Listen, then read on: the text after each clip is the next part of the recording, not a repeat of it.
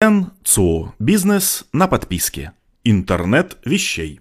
В последние пять лет тысячи производственных предприятий по всему миру без особой огласки вкладывали огромные средства в разработку систем передачи данных и датчиков получения информации. В результате датчиками сегодня напичкано буквально все. Двери, стулья, трубы, полы, оконные рамы, рабочие столы в офисах, стены в коридорах, несущие опоры в зданиях, осветительные приборы, обувь, бутылки с дорогим алкоголем, автомобильные, авиационные и прочие покрышки, кирпичи в стенах и многое-многое другое. Согласно разным прогнозам, до 2020 года в мире будет установлено более миллиарда умных счетчиков. Более 100 миллионов ламп освещения подключено к глобальной сети, а более 100 миллионов автомобилей оборудованы модулями передачи данных стандарта 4G. Более 200 миллионов единиц домашней техники будут встроены в системы типа «Умный дом», а несколько миллиардов предметов одежды и более 90 миллионов различных носимых устройств снабжены специальными чипами.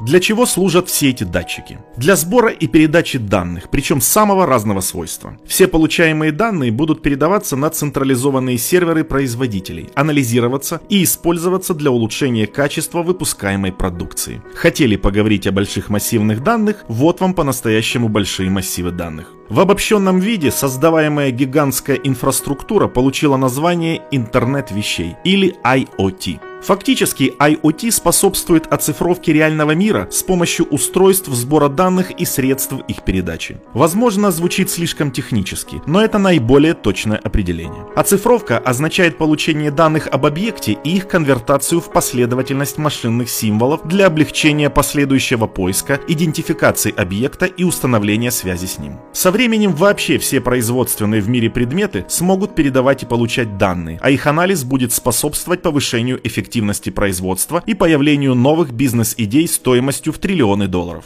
Сейчас мы находимся на первой стадии формирования эффективности IoT. На этом этапе разрабатываются системы оценки и повышения показателей эффективности и производительности. Но все станет намного интереснее на следующем этапе, когда IoT шагнет за рамки оценки эффективности и превратится в источник возможностей. Вот вам для примера отрывок из речи Скотта Петца из Blue Hill Research.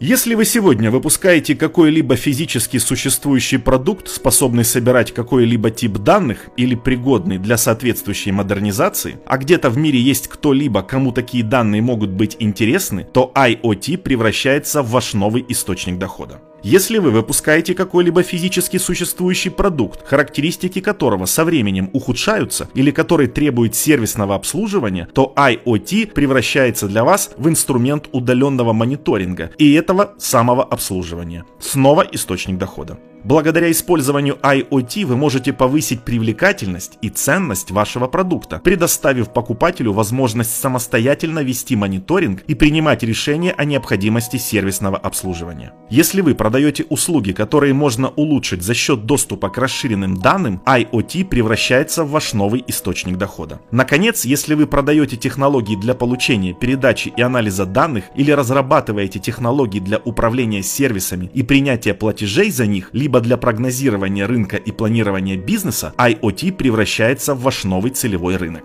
Согласно прогнозам, к 2030 году интернет вещей станет отдельным сектором экономики по размерам равным экономике нынешнего Китая. То есть его объемы составят до 14 триллионов долларов или 11% мировой экономики.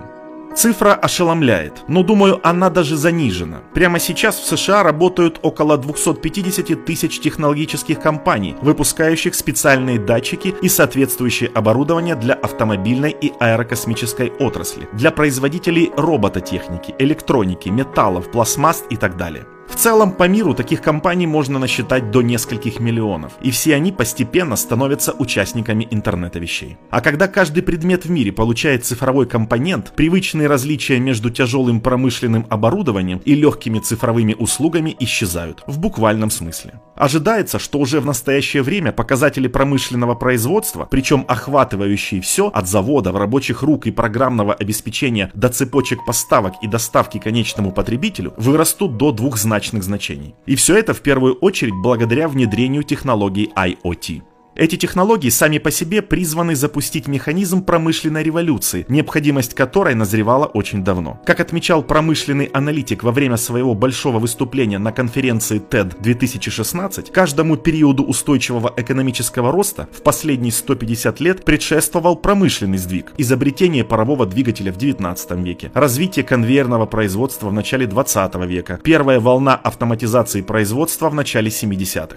Сегодня мы наблюдаем, как экономика выходит из очередного периода стагнации. Оливье Скалабр считает, нельзя сказать, что мы ничего не сделали со времен последней индустриальной революции. Скорее можно сказать, что мы предприняли несколько попыток повторить ее, но довольно неудачных. Например, переносили фабрики в страны с более дешевой рабочей силой, чтобы сократить издержки. Не то чтобы это способствовало повышению производительности, но мы сумели сэкономить немного денег. Правда, не слишком много, потому что дешевая рабочая сила недолго оставалась дешевой. Потом мы пытались укрупнять заводы и вводить для них узкую специализацию. Идея заключалась в производстве одного конкретного продукта на одном заводе, заполнении складов до отказа и дальнейшей доставке товаров потребителям под заказ. В итоге сегодня большинство заводов выглядит точно так же, как выглядело 50 лет назад. Скоро все изменится.